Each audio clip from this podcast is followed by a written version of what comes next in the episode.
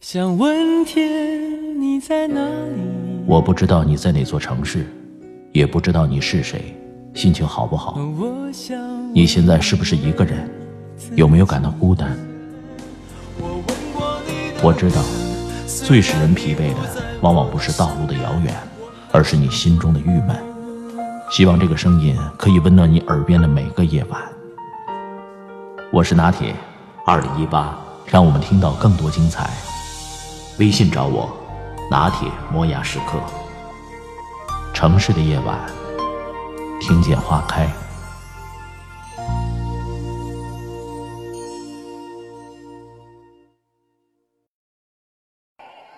音乐响起来，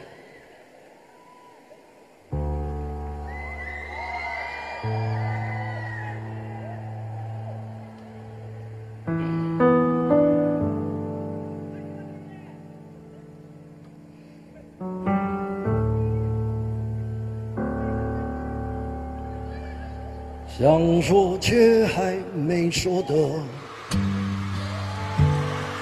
还很多。我喜欢李宗盛，喜欢他的歌，他的词，他的唱。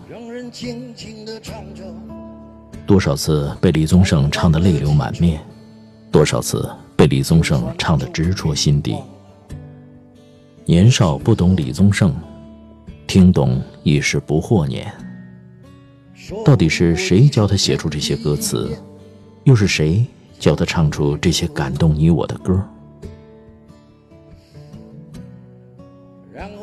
今年，李宗盛六十岁，李宗盛竟然也六十岁了。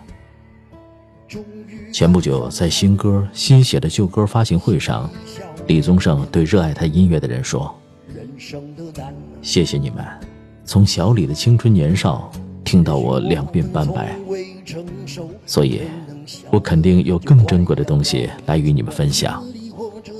无以为谢，唯有写歌，给在乎自己和自己在乎的人听。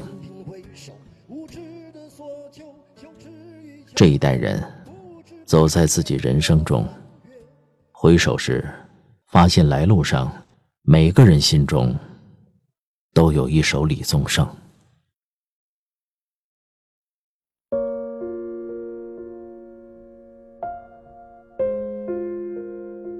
华语乐坛有很多写歌词的高手，但李宗盛是一个特别奇怪的另类。他没怎么受过教育，他的最高学历是新竹私立明星工业专科学校，肄业，也就是没有毕业。而且他的专业和音乐没有丝毫关系，学的是电机。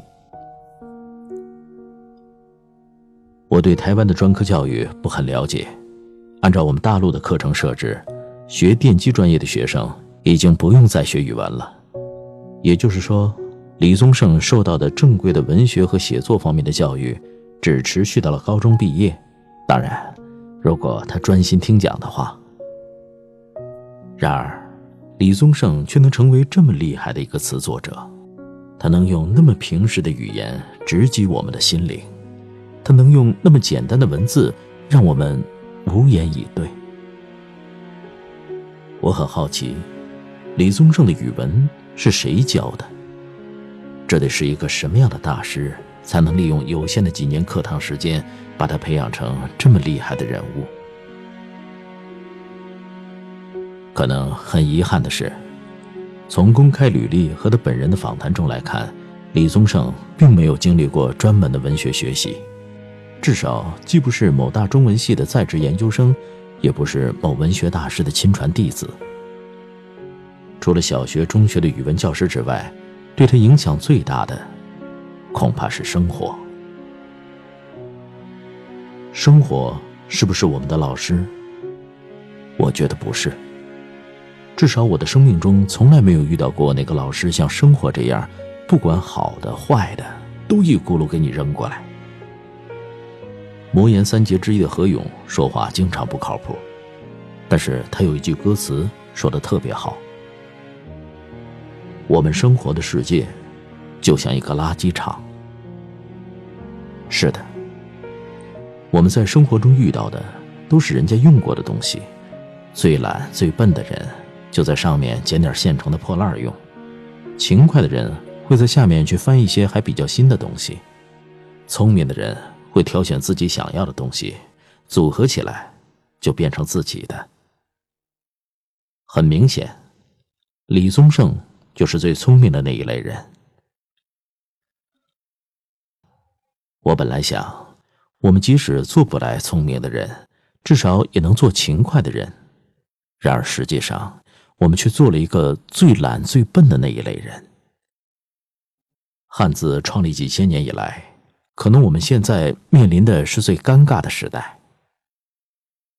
他的教育经历跟我们大多数人差不多，他读过的书远远比不上背书名跟相声演员一样溜的朋友，但是。他会用自己在生活这个垃圾堆里挑选出来的东西，组合成让我们都惊艳的文字，让人叹为观止。他的歌词很少有华丽的辞藻，也没有撕心裂肺的怒吼，但是，就是让你佩服的说不出话来。只要你愿意对照一下，你就知道我们现在使用的文字有多么的丑陋。李宗盛说：“春风再美，也比不上你的笑。没见过你的人，不会明了。”李宗盛说：“旧爱的誓言，像极了一个巴掌，每当你想起一句，就挨一个耳光。”李宗盛说：“夜已深，还有什么人让你这样醒着数伤痕？”可我们只会说。蓝瘦香菇。李宗盛说：“我们都是和时间赛跑的人，为了更好的明天拼命努力。”其实不需要我继续再说下去了。我们现在使用的词汇，差不多都能在李宗盛的歌词里找到对应的句子。大家都是在垃圾场翻东西的人，为什么我们翻出来的那么丑陋？他翻出来的就那么美丽。其实，不是我们的蠢笨，真的是我们的懒惰所致。在很多时候，我们不是失去了独立思考的能力，也不是失去了创造优美语言的能力，我们只是懒。我们在生活这个垃圾场里，随手捡一片垃圾，就流通起来。